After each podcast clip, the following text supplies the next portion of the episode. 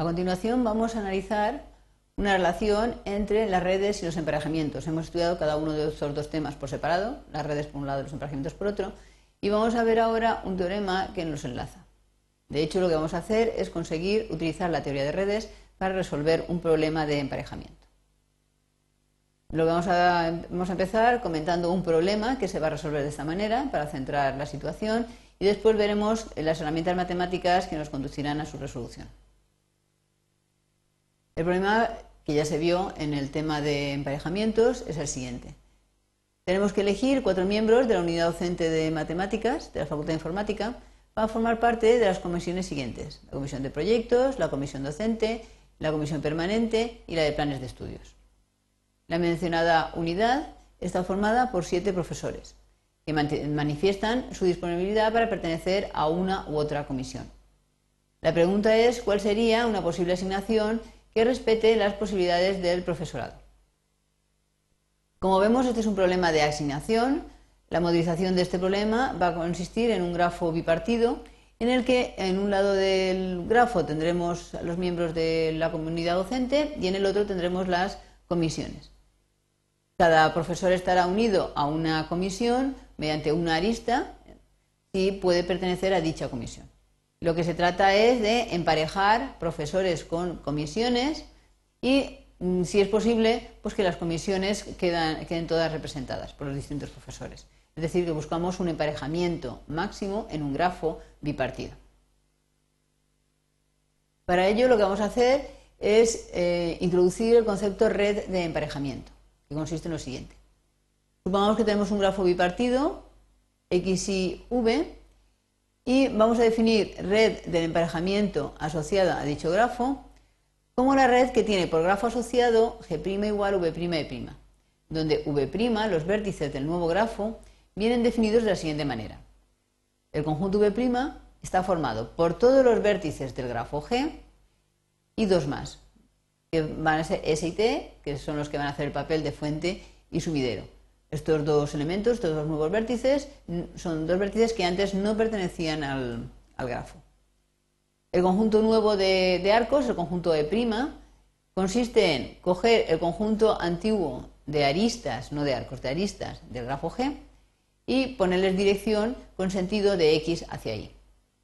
Y añadir además los arcos que van de la fuente a todos los vértices de X y de los valores de, los vértices de Y al sumidero. Aquí vemos la definición del conjunto E flecha que he comentado antes. Por último, la definición de la función capacidad consistirá en mm, asignar a cada uno de los arcos valor 1, capacidad 1. Veamos un ejemplo, una red de emparejamiento de un grafo dado. Supongamos que este es el grafo del cual quiero calcular una red eh, de emparejamiento. Es un grafo bipartido ¿Qué es lo que haremos? En primer lugar, conjunto de vértices. Nos han dicho que son los mismos vértices que teníamos antes, esos seis. Y además debía considerar dos vértices más que van a hacer el papel de fuente y sumidero, que son esos dos que hemos representado en la pantalla. A continuación, el conjunto de arcos. Eh, ¿Qué tenemos que hacer? Considerar las aristas del grafo antiguo y ponerles sentido, o sea, convertirlos en arcos que vayan del conjunto X al conjunto Y. Es decir, que en vez de tener la arista 1,4, ahora voy a tener el arco 1,4. En vez de tener la arista 1,5, voy a tener el arco 1,5. Y así sucesivamente. ¿Qué otros arcos tenía que considerar en el nuevo conjunto de arcos? Los que unían el vértice S con los valores de X, es decir, los arcos S1, S2, S3, que están reflejados en amarillo. ¿Qué otros más? Pues teníamos los que unían el 4, 5 y 6 con la T, es decir, los de I con T. Y por último nos decían que teníamos que poner capacidad 1. Es decir, que todos los arcos que aparecen aquí reflejados tienen capacidad 1. Lo que acabamos de presentar es una red de emparejamiento. A continuación vamos a, ver qué relación hay entre las redes de emparejamiento y los, eh, y los flujos. Vemos que si tengo un grafo bipartido G, con conjunto de bipartición X, Y, todo flujo en la red de emparejamiento asociada a G proporciona un emparejamiento M. Es decir, si yo tengo una red de emparejamiento asociada a G, es decir, tengo una red que está formada por grafo dirigido, fuente, sumidero y capacidad, voy a obtener un emparejamiento eh, que es un conjunto de aristas no dirigido en el grafo original. ¿Cómo se define este emparejamiento? Pues viene definido de la siguiente manera. Dos vértices cualesquiera del grafo original, o sea, sean, sean dos vértices cualesquiera del grafo original.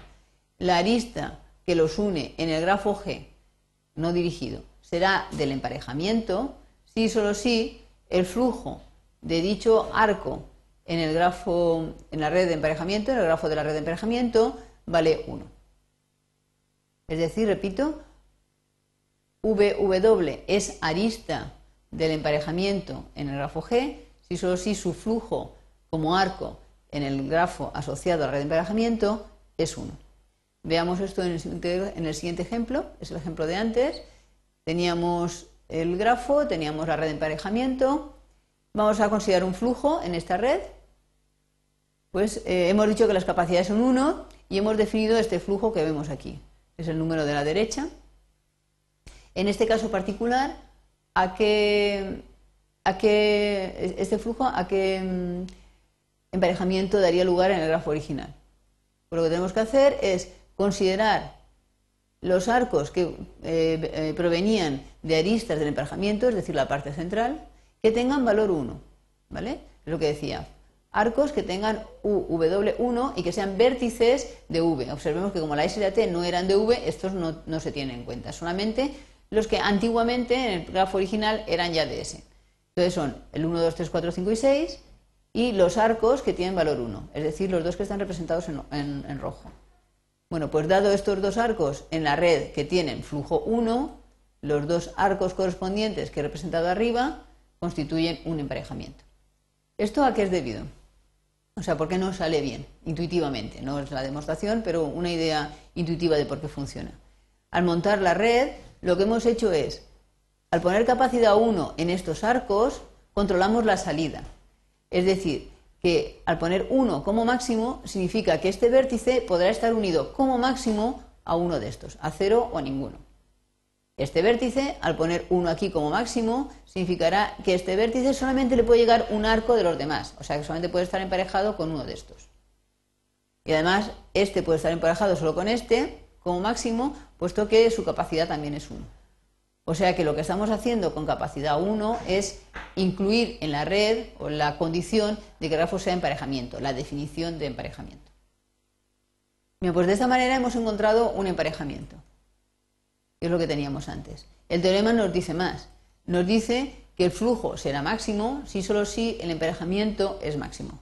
Con lo cual, lo único que tendremos que hacer es montar, dado un grafo bipartido, montar la red de emparejamiento, aplicar la teoría de redes para obtener el flujo máximo y una vez obtenida, eh, buscar los arcos centrales, por decirlo de alguna manera, los que están, los que van de vértices de V a vértices de V, que no tienen nada que ver con la S y la T, y eh, buscar los, eh, las aristas a las que, bueno, esos arcos que tengan flujo 1 y las aristas que estén relacionadas con ellos en el grafo original constituirán el emparejamiento máximo.